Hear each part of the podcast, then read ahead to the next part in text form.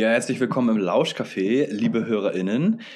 Diesmal starten wir die neue Staffel, Staffel 3. Und ich habe mir was ausgedacht, ähm, was so irgendwo zwischen, ja, ich weiß auch nicht, Politik-Podcast und Bildungspodcast liegt. Ähm, wir werden uns finden, glaube ich. Und ich habe auch einen Gast mitgebracht heute. Also wir wollen immer ein bisschen quatschen über dies und das, was so im bildungspolitischen los ist, in der Bildungspolitik, in der Welt der Bildung. Und äh, unser heutiger Gast, mein heutiger Gast, den verbinde ich eigentlich ganz stark mit dem Thema Agilität und Scrum.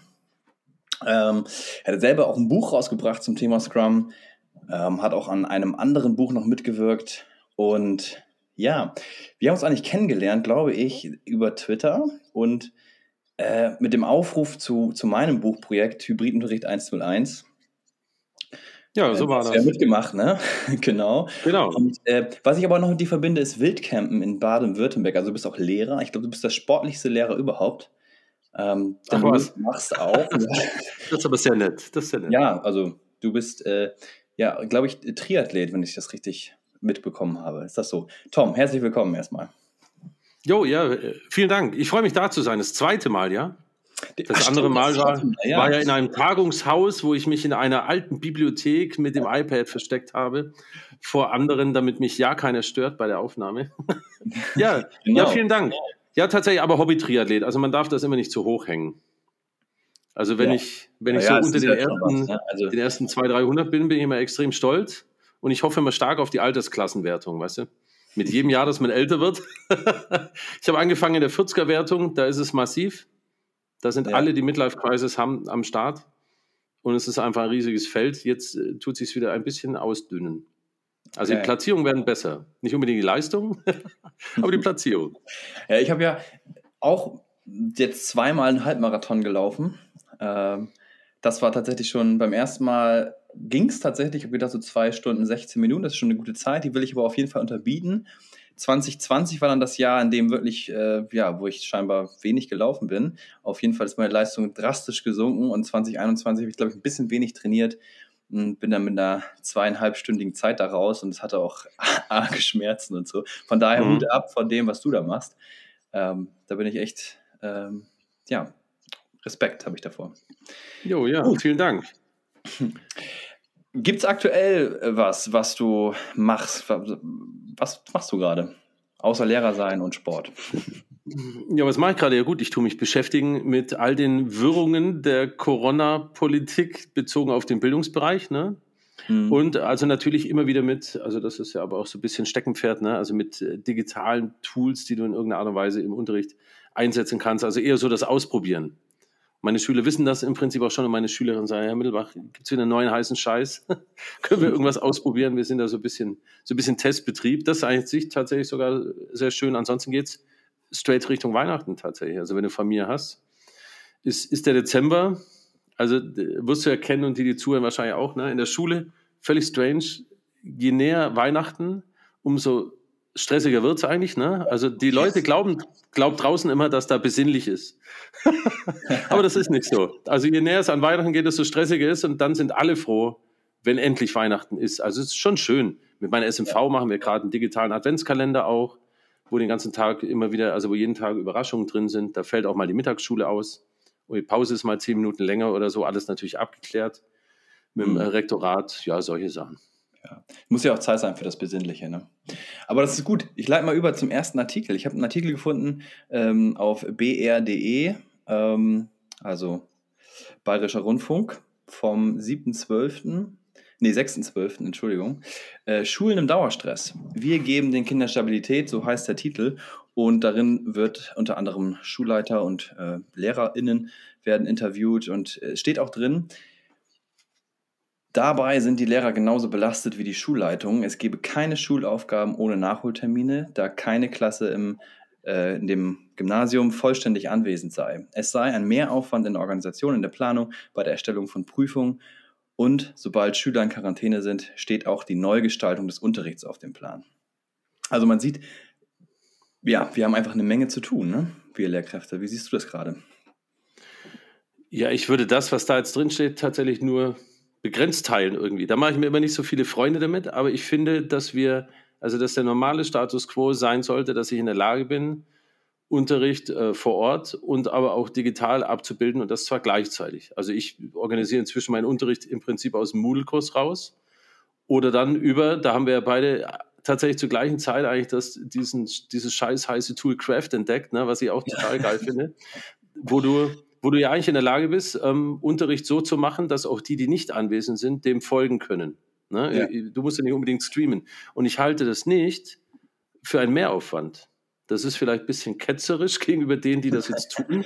okay. Aber also deswegen, ich, ich finde, solche Schlagzeilen sind immer so ein bisschen, ja, also nicht, nicht ganz richtig. Ne? Also es müsste vielmehr heißen, dass, er, dass es viele gibt, die das als Mehrbelastung empfinden. Mhm. Aber es sollte auch drinstehen, dass es tatsächlich auch einige gibt, die sagen, nein, das ist eigentlich die Normalität jetzt. Ja, äh, mir geht das ja auch so ein bisschen so. Also wir haben ja noch beide damals äh, auch an Hybridunterricht 101 so ein bisschen mitgewirkt. Und ähm, ja, das haben wir wahrscheinlich auch gemacht, weil wir eben bei diesen digitalen Tools und so auch schon irgendwie einen Plan hatten, wie wir das gleich umsetzen können. Ne? Ja, weil es geht ja, also auch dieser Artikel geht ja auch davon aus dann wieder, dass Unterricht von allen zur gleichen Zeit am selben Ort stattfinden muss. Und das sind ja, mhm. ja, im Prinzip Gedanken, von denen man sich halt auch, ja, also sogar und insbesondere in der Pandemie lösen kann oder auch lösen sollte. Ne? Mhm. Weil er jetzt nicht gebunden ist an, keine Ahnung, 8.15 Uhr bei Mittelbach in Raum 101. Das kann der ja. Mittelbach schon auch anders beeinflussen. Ja. In dem Artikel geht es natürlich auch so ein bisschen um die Kinder an sich. Ne? Also wie erlebst du das in den Schulen? Wie geht es den Kindern da?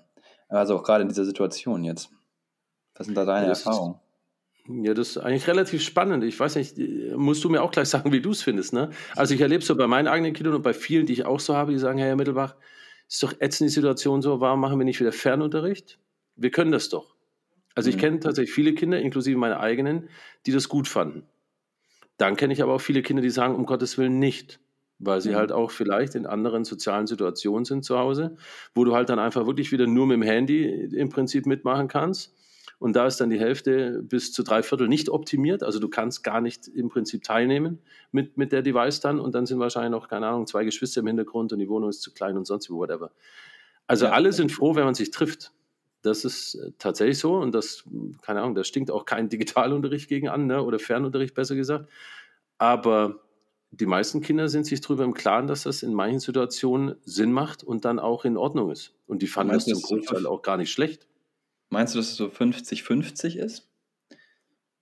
Oder wie würdest du es einschätzen? Ah, ja, gut, ja, meine Empfindung ist so 50-50. Ich glaube wahrscheinlich nicht, dass das äh, overall 50-50 ist. Ich glaube, da ist dann so 60-40, die sagen, nee, habe ich keinen Bock drauf. Aber ich glaube, das hängt wirklich erstens damit zusammen, dass es ähm, Device- und Hardware-ausstattungsmäßig schlecht ist. Ne? Also da, da kommen ja dann die Forderungen dazu, wie jetzt auch der Verein D64 oder sonst wie auch schon während der Pandemie sagte, das Internet ist im Prinzip ein Grundrecht. Und das müssten wir auch so, auch meine feste Überzeugung, für Schülerinnen und Schüler, also überhaupt für alle Menschen durchsetzen, dass du nicht abgetrennt sein kannst von so etwas wie Fernunterricht oder sonst wie, weil du halt in, keine Ahnung, irgendeinem Nebenort von Buxtehude wohnst. Ne? Also das ja. kann ja in einem Land wie Deutschland nicht, die, nicht, nicht sein. Ne? Da, ja. ja. das ist das eine. Und äh, das andere ist, dass ich glaube, dass die, dass die Schülerinnen und Schüler ja viel mehr, also viel, viel lockerer damit umgehen können, weil sie echt flexibler sind als ja. die Erwachsenen eigentlich. Ne? Also ja. die könnten das schon. Also ich merke das tatsächlich auch. Ich habe es an mir gemerkt. Ich war jetzt zuletzt so ein bisschen, habe ich auch das, hm, ja, weiß ich auch nicht, brauchte ich so eine digitale Pause vielleicht auch, war ich so ein bisschen digital abstinent, ähm, weil A, war die Bildschirmzeit extrem hoch bei mir und da musste ich einfach ein bisschen von runter. Ähm, soziale Netzwerke auch mal abschalten und so, das ist ganz wichtig, äh, dass man das auch mal macht. Ne? Und dann ähm, ja, habe ich für mich auch so ein bisschen die neue, also den Präsenzunterricht mit all seinen analogen Facetten für mich auch wieder entdeckt. Also mhm. Also mache auch gerne was, einfach, Leute, schreibt es auf Zettel und wir pinnen das vorne wieder an und so. Aber in Kombination, das muss ich tatsächlich sagen, mit der App Post-its zum Beispiel, mit der man ja dann diese Zettel auch wieder direkt digitalisieren kann, um dann digital damit weiterzuarbeiten was du dann auch wieder ein Miro-Board einbauen kannst und so. Also was, was, äh, das verbindet das so ein bisschen schön, finde ich. Ja. Also, der geht aber auch Hand in Hand ja mit dem, was wir auch immer sagen, dass du ja, also du ersetzt ja Methoden oder sonst wie nicht um Tools, weil es halt die Tools gibt. Das machst ja. du vielleicht mal, weil du es testest oder so. Na klar, das ist ja kein Ding, wissen ja doch alles, eine Testphase. Aber du machst das halt, weil du ein Profi bist, an der Stelle, wo es halt auch passt. Und das geht ja, ja im, Prinzip jetzt ja Hand in Hand über, ne? Hm. Also ich schwöre inzwischen wirklich immer auf digitale Dokumente, weil die kannst du auch nicht verlieren. Also sind wir mal ehrlich, Schülerinnen und Schüler verlieren Papier gerne oder ja. es geht kaputt oder Hund frisst oder was auch immer. Ne? Also wenn du halt Link, der geht halt nicht verloren. So. Und das ist ja okay ja. und das kann man auch extrem gut teilen. Inzwischen machen Mega meine gut. das ja einigermaßen, einigermaßen automatisch, dass sie irgendwelche Zumpads oder EduPads oder sonst wie anlegen und da eben gemeinsam arbeiten. Und das ja. ist ja also wirklich höchst prima. Also wir haben das ja auch, gut, Luxussituation in Bremen, aber auch in anderen Bundesländern kommt es ja so langsam, dass die SchülerInnen ja alle iPads auch haben und äh, das ist einfach so mega gut mit diesem Airdrop. Eben schnell, zack, hier das Dokument teilen, da wieder zurückteilen. Also digital kannst du alles austeilen. Du brauchst eigentlich keine analogen Arbeitsblätter mehr verteilen. Ne? Äh, also irgendwas kopiert. Ja, das stimmt. So. Ähm, Gibt es keine Airdrop-Randale bei dir? Bitte? Keine Airdrop-Randale? Nö, das Also, dass irgendwer dumme Bilder an alle verschickt oder sonst wie? Ich rede immer ein bisschen, ähm, ja, ich habe ja ReferendarInnen in der Ausbildung. Ah, okay. Ja, gut, aber das ist Erwachsenenbildung, die benehmen sich manchmal ja auch wie Neuntklässler. Oder nicht? Nee, das ist alles super. Äh, da sind nee? auch die Seminare ja vollständig online bei mir. Also, ich glaube, wir haben uns im Sommer jetzt einmal äh, in echt getroffen, so äh, im Park draußen, einmal einen Seminartermin draußen gemacht und das war es dann auch schon wieder, jetzt wieder rein, alle, weil das anderes macht das alles gar keinen Sinn. Ne? Du hast zehn Leute, irgendwie darfst du nur in einen Raum reinlassen, dann müsste ich die Gruppe irgendwie zwei mhm. teilen, drei teilen, dann kann ich sagen, ja, dann kommt die eine Gruppe für eine Stunde und fährt dann wieder. Da haben die manchmal eine Anfahrt, die länger dauert.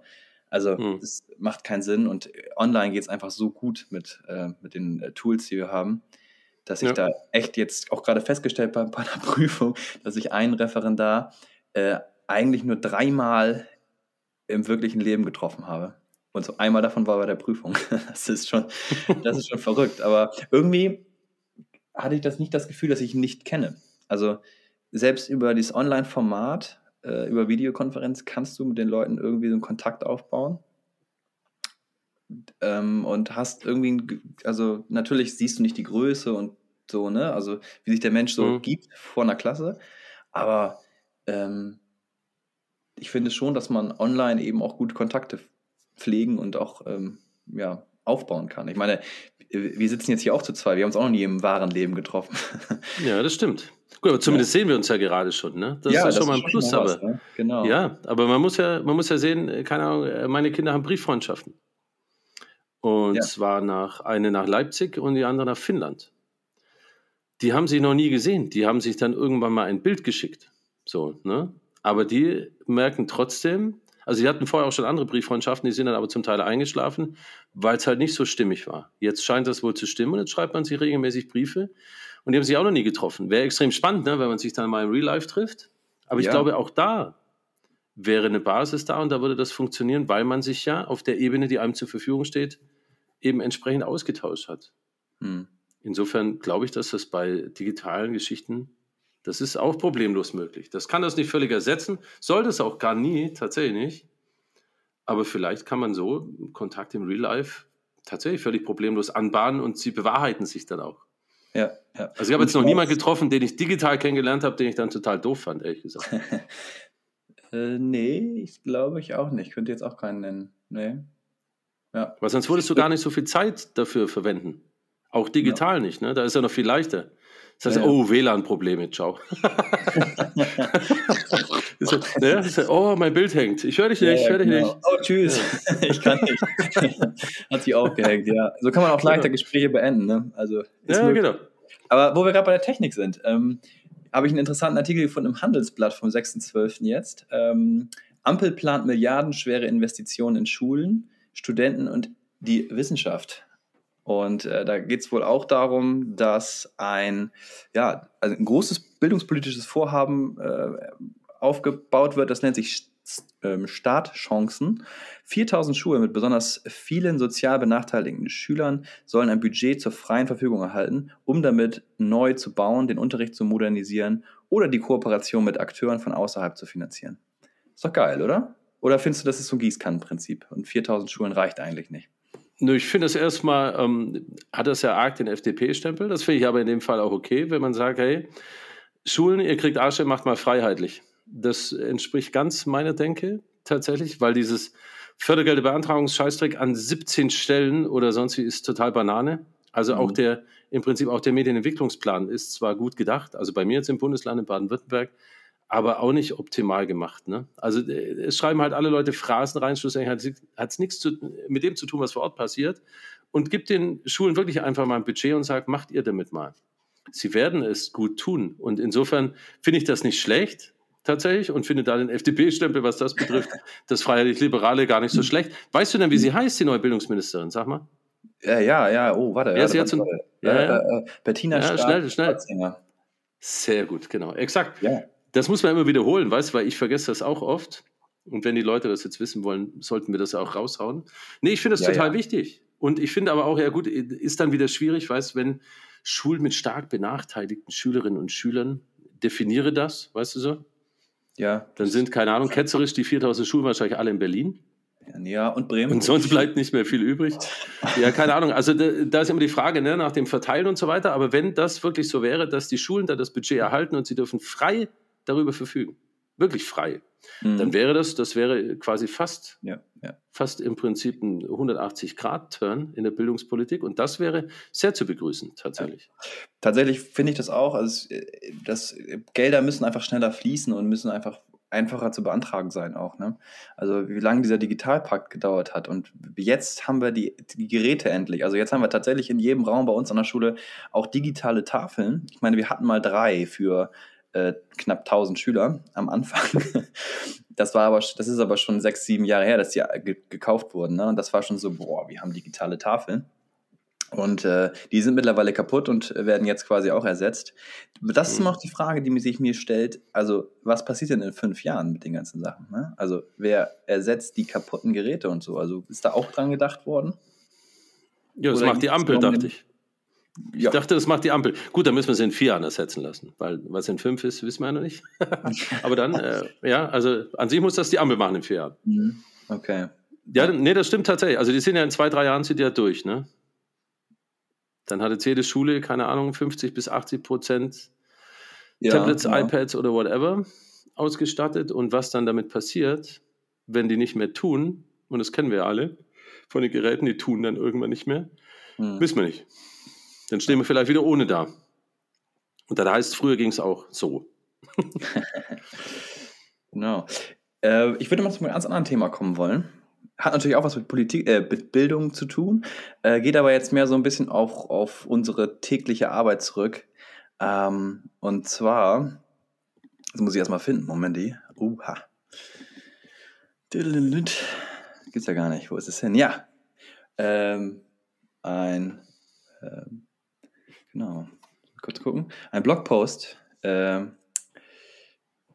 aber wo? Genau, auf äh, table.media. Äh, und zwar vom, vom äh, jetzt 3. Dezember, ist schon ein bisschen älter. Aber äh, da war die Frage, also die, die, Überschrift, sind gute Beziehungen gerechter als Noten?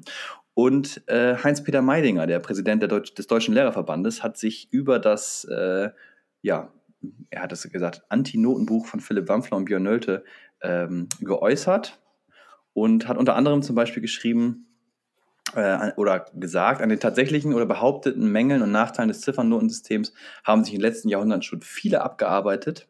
Ne? Also Zensuren zum Beispiel nennt er, schreibt er hier, dass äh, Zensuren als geistige Barbarei an modernen Schulsystemen gesehen wurde schon äh, um 1929. Und ähm, diese Kritik der Ziffernoten eigentlich schon immer da war und trotzdem Noten natürlich integraler Bestandteil der Schule sind. Wie stehst du zu dieser Thematik Noten und Nicht-Noten? Ja, da muss man ja dem Herrn Meidinger wieder, also ich habe das auch schon mal auf Twitter geschrieben, ich sage das auch jetzt, ist nicht mein Präsident, ich weiß auch gar nicht, wen er eigentlich vertritt, ja, er ist halt Präsident von irgendwas, also keine Ahnung, lass uns einen Verein machen, komm, können wir auch Präsident sein von irgendwas. Also er vertritt mich nicht, ich weiß nicht, ob er dich vertritt. Ich kenne extrem viele, die er auch nicht vertritt. Aber der Herr mhm. Meidinger hat natürlich eine Meinung, das ist ja auch okay. Aber ich finde, dass es allein in puncto äh, bei der Thematik, ob jetzt Noten oder nicht, ob das Sinn macht, ob wir uns da verändern müssen, wenn du argumentierst und sagst, in den letzten Jahrhunderten war das schon immer so, dann höre ich ab dem Zeitpunkt auf zuzuhören. Tatsächlich. Weil das ist ein Argument, da fallen mir die Ohren ab, ehrlich. In den letzten Jahrhunderten, natürlich, das stimmt. Ja. In den letzten Jahrhunderten war auch die Industrialisierung. In den ja. letzten Jahrhunderten sind wir zufällig auch zum Mond geflogen und das Telefon hat sich durchgesetzt. Also da ist so einiges passiert. Nebenbei auch noch so eine Digitalisierung und sonst wie. Und es sind auch ja. andere Dinge gefordert wie preußische Folgsamkeit. An der Stelle empfehle ich Herrn Meidinger auch Danger Dan einmal zu hören. Da würde man das vielleicht auch raushören. Ja. Das ist, ja, also tatsächlich entspricht das, es entspricht nicht mehr meinem Menschenbild. Vielleicht mag er ein anderes haben, von dem, wie ein Mensch zu sein hat und wie er eben auch so seine Schulbildung zu sein hat. Mhm. Ich betrachte das als wesentlich durchlässiger und sehe andere Dinge inzwischen als wesentlich wichtiger an, als eben diese ja. Folgsamkeit und diese Tugend und wir lernen alle das Gleiche und wir mhm. sind alle vergleichbar und sonst wie. Wenn es nach mir gehen würde, dann äh, bin ich da ganz bei dem, was jetzt äh, Wampfler und Nölte und sonst wie mhm. geschrieben haben, ist ja jetzt im Prinzip auch nichts Neues. Ne? Im, Im, Moment ist es halt einfach auch, erfährt es eine höhere Aufmerksamkeit, was auch völlig richtig ist, weil ja jetzt ganz viele Methoden und Dinge, wie wir sie getan haben in der Bildung, bis jetzt in Frage gestellt werden. Eben auch, weil, und da auch wieder danke Pandemie, so viel, was Vollgas ätzend ist an dieser Pandemie, aber es hat echt ein paar Dinge massiv beschleunigt, die echt besprochen gehören und dazu gehört auch das. Ja, Würdest du sagen, dass ähm, diese Forderung, Noten abzuschaffen, Noten AD, ähm, das ist ja eine, eine starke Gegenposition, auch, ich sage jetzt mal, viele KollegInnen sehen es wahrscheinlich auch so, dass sie, dass sie die, sich nichts anderes vorstellen können als Noten. Also ich will jetzt mal ein Beispiel machen. Wir bei uns in Bremen, wir haben ja vor, ich weiß gar nicht, acht Jahren oder so wurde, glaube ich, oder sechs, sieben Jahren wurde beschlossen, keine Noten in, in der Grundschule, keine Noten in Klasse 5 und 6. In 7 und 8 kann man auch auf Noten verzichten, wenn man möchte. Also theoretisch erst ab Klasse 9 Noten. Jetzt erleben wir aber was, und zwar, dass die ersten Schulen anfangen zu sagen, oh, nee, wir hatten jetzt irgendwie keine Noten bis Klasse 8 und jetzt rudern wir wieder zurück. Wir wollen wieder zu Noten zurückkommen. Äh, also da fragt man sich natürlich jetzt auch, woran liegt das? Das ist ja eine, die, also da denke ich manchmal immer so, das auf der einen Seite ist Twitter und das Twitter-Lehrerzimmer mit, mit mhm. innovativen, tollen, neuen Ideen und auf der anderen Seite die Realität, wo du eiskalt zurückgeworfen wirst, so zack, nee, wollen wir nicht. Ja, ich würde sagen, die, ähm, das, das Spannungsfeld besteht eigentlich zwischen dem, dass wir unser Leben sehr gerne einfach haben möchten. Wir möchten es sehr gerne vergleichbar, sehr gerne ganz einfach strukturiert, eins bis sechs, alles gut. Und die andere Seite ist aber das, dass du zum Beispiel ja sowas im Prinzip inzwischen bei Arbeitszeugnissen auch nicht mehr erhältst. Ne? Also klar, ich meine, kennen wir ja alle, ne? also diese Übersetzungen von Sätzen in Arbeitszeugnissen, die dann eine 3 oder eine 2 bedeuten oder was weiß ich was. Aber wir sind jetzt in mhm. Baden-Württemberg zum Beispiel in den Gemeinschaftsschulen schon jahrelang bei den Verbalbeurteilungen.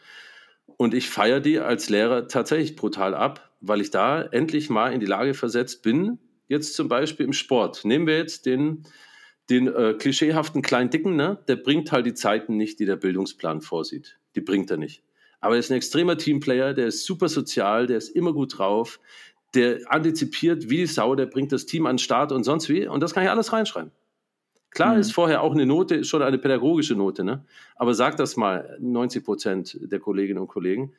Das sehen die nicht so. Da gibt es drei oder vier Wissensnachweise oder äh, wie auch immer geartete Noten. Davon gibt es einen Durchschnitt, dann gibt es eine mündliche Note und dann geht es dann wieder eins nach oben oder nach unten. Mehr passiert da nicht, obwohl das Schulgesetz sagt, die Note ist eine pädagogische Note. So können Sie aber endlich über die Verbalbeurteilung auch das, was zusätzlich kommt, was jetzt eine Note nicht fasst, abbilden. Und ich finde das einen extrem guten Ansatz, tatsächlich nach wie vor, weil das ja immer so eine Art Arbeitszeugnis ist, ne? wo du auch mhm. reinschreiben kannst, wenn jemand immer worst. Das ist ja das, das andere Gegenteil ist genauso wichtig. Ne? Jemand, der immer gute Noten schreibt, immer aber sich benimmt wie Arsch und Friedrich. Das kann ich dann endlich auch abbilden. Ne?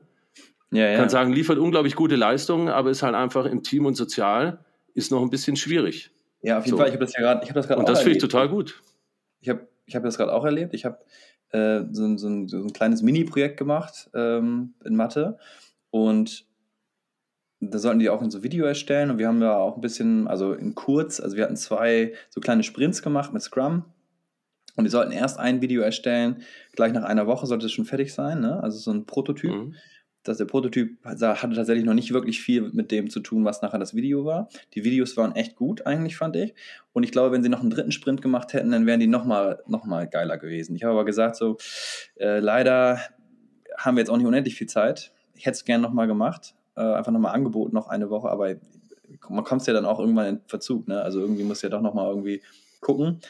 Also das ist diese, diese, diese Schwierigkeit, die du immer hast, wenn du irgendwie eine Klausurersatzleistung bringen willst, mit einem schönen, also mit Videos irgendwie. Mhm. Äh, und auf der anderen Seite aber dann den Zeitdruck irgendwie wieder spürst, äh, bis zur nächsten Klausur, dann vor allen Dingen in der Oberstufe, ähm, dann merkst du, oh, jetzt ist schon wieder, haben wir ganz viel gemacht, ganz viel auch gemeinsam entschieden und so weiter. Die Schüler haben unglaublich viele Prozesse selbst in der Hand, was ihnen natürlich gar wahnsinnig viel bringt. Aber letztendlich ist es jetzt auch so bei den SchülerInnen, dass die sagen, boah, irgendwie haben wir uns noch gar nicht so richtig mit Mathe beschäftigt, sondern wie viel drumherum gemacht. Ne? Also mhm. auch die SchülerInnen haben ja noch eine andere Sichtweise. Die sagen dann auch so, das ist jetzt irgendwie kein richtiger Matheunterricht oder so. ja. ja, genau. Ja. Der Klassiker, ja. Können Sie ja, uns das nicht und, einfach erklären und wir schreiben mit? Und, und, was fordern Sie jetzt wieder? Wir würden jetzt gern Frontalunterricht machen mit Übungen. so. Und dann denke ich mir so, ja, okay, alles klar. Also klassisch äh, ohne Ende. Auch, also auch da ist die, die Einstellung, ähm, deswegen glaube ich immer so, das eine ist so idealistisch für mich, ne? Ähm, und wenn ich dann aber dran denke, in ein paar Jahren, also wenn wir, wenn wir diese, wenn die Digitalisierung auch so ein bisschen vorangeschritten ist und dieser Wandel, also ich glaube, das ist auch so ein bisschen, was Meidinger Problem vielleicht ist für ihn. Ich glaube, das muss man reframen. Also ich glaube, er, er denkt Unterricht tatsächlich noch so, wie er immer war. Und dieses, was eigentlich jetzt neu kommt, dass man den SchülerInnen mehr in die Selbstorganisation bringen soll, dass man äh, ja ein Stück weit mehr Verantwortung überträgt, Entscheidungsfindung mit überträgt. All das lässt sich dann ja später gar nicht mehr abbilden mit Noten, weil dann kriegst du da unterschiedlichste Ergebnisse. Und wie willst du da noch irgendwie eine einheitliche Note fällen? Ne? Das geht gar nicht mehr. Und ich, ich glaube, da musst du es einfach so ein, so ein Reframing muss da passieren. Ja, aber das Problem ist Und, ja schon das mit dem einheitlich. Warum braucht man das? Weißt, also naja, warum braucht man eine einheitliche Note? Warum brauche ich das? Warum brauche ich das? Also wenn ich jetzt zum Beispiel, keine Ahnung, nehmen wir mal an, jetzt die Schülerinnen und Schüler bei mir, die, die gehen dann von der GMS und die wollen dann an die Berufsschule. Und die Berufsschule sagt, hey, wir nehmen übrigens auch nicht alle, wir müssen irgendwie sortieren. Ja, aber warum machen die dann kein Assessment Center? Hm. Warum macht eine Uni das nicht nach dem Abi und sagt, wir machen Assessment Center? Wir prüfen ab, was uns wichtig ist, weil wir sind auch die aus der Materie, wir haben eine Ahnung und wir überlegen uns alles klar, so und so wollen wir das abprüfen. Also wir nehmen Menschen, die dieses und jenes können und das und das erfüllen. Mhm. dann können die das doch abprüfen. Es ist doch völlig egal dann tatsächlich, ob jetzt dann jemand, äh, keine Ahnung, 1,2 oder 2,1 hat. Ist doch dann tatsächlich in dem Zusammenhang völlig schnuppe. Wenn jemand kein Latein hatte und die fordern das, okay, dann wird das wohl nichts, ne? Aber ja. ansonsten kann man das doch tatsächlich den Weitergehenden überlassen, genauso wie man es ja einem Arbeitgeber überlässt. Also viele wissen ja gar nicht, dass du auch ohne Hauptschulabschluss eine Ausbildung machen kannst. Ja. Nur schwebt das immer so über allem. Das muss man haben, bevor man sich bewirkt. Nein, muss man gar nicht. Es könnten Betriebe sagen, wir nehmen dich trotzdem. Ne? Genau. Würde trotzdem auf die ja. Berufsschule gehen und müsste es dann halt währenddessen nachholen. Aber auch das würde gehen. Aber das mhm. scheinen so gemauerte Dinger zu sein, weißt wie, da gibt es Ziffernnoten, ja. da gibt es Abschlüsse, ja. alle zum gleichen Zeitpunkt und so. Ich, ich halte das tatsächlich für zumindest überlegenswert. Also natürlich muss man nicht immer alles insgesamt über einen Haufen werfen. Aber du würdest vielen Leuten wenn ich auch an meine eigene Schulzeit zurückdenke, hätte das sicherlich mir auch die ein oder andere Chance eröffnet. Ne? Würde so vielen Leuten einfach wesentlich mehr Chancen zu geben und es macht ja keinen Sinn. Später wird auch nicht verglichen. Später wird geguckt, wer passt zu uns, egal ja. in welche Firma und egal in welchem Team. Ja, ja, das stimmt. Noch eine Sache zu Noten, wo wir gerade dabei sind. Hm, äh, Philipp Wampfler hat ja mittlerweile auch einen Newsletter und äh, in dem habe ich eine spannende These gefunden. Noten zerstören Kollaboration. Ja, und jetzt willst du wissen, wie ich es finde? ja, ja genau. finde ich auch. Also, Nein, finde ich auch. Das, so, das ist, nee, also ab einem gewissen Leistungslevel. Also ich habe jetzt Schülerinnen und Schüler an der GMS, die zum Großteil haben die das, was ich extrem abfeiere, sind die extrem solidarisch. Ne? Weil sie, also nicht, weil sie sagen, sie stecken an derselben Scheiße, sondern sie müssen halt alle die gleichen Aufgaben erledigen.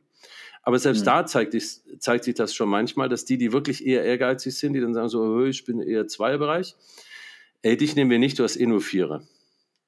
Ne? Also da wird jemand, da wird jemand aufgrund irgendeiner Ziffernbewertung, wird der quasi als, ja, als Hemmschuh betrachtet in der Teamarbeit. Ja. Und in äh, spätestens ab J1 dann ist das tatsächlich, also bist du jetzt nicht der, der Franz quasi, sondern mhm. du bist dann halt der Dreierkandidat.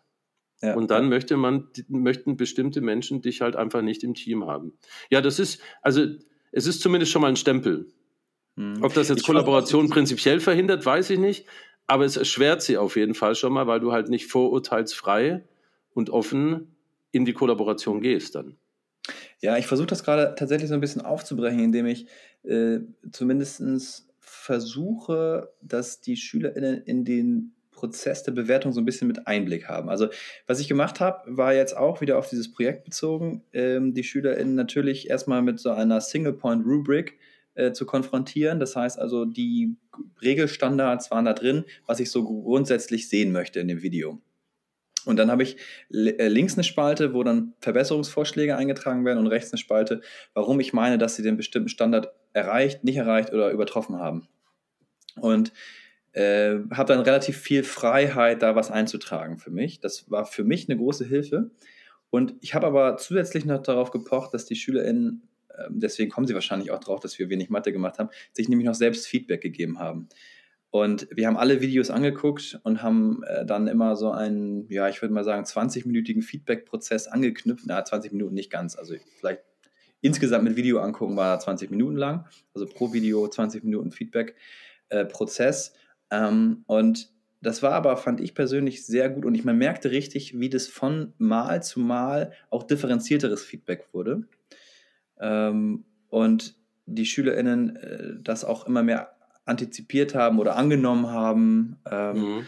Und ich hätte jetzt tatsächlich gerne deswegen nochmal eine Woche dran gehängt, aber es war einfach nicht mehr möglich, um nochmal zu gucken, was kommt denn mhm. jetzt raus. Und habe zusätzlich, also nachdem ich natürlich dann so quasi aus den Rückmeldungen der SchülerInnen und meinen Rückmeldungen oder was ich so wahrgenommen habe, eine Note genommen für die Videos.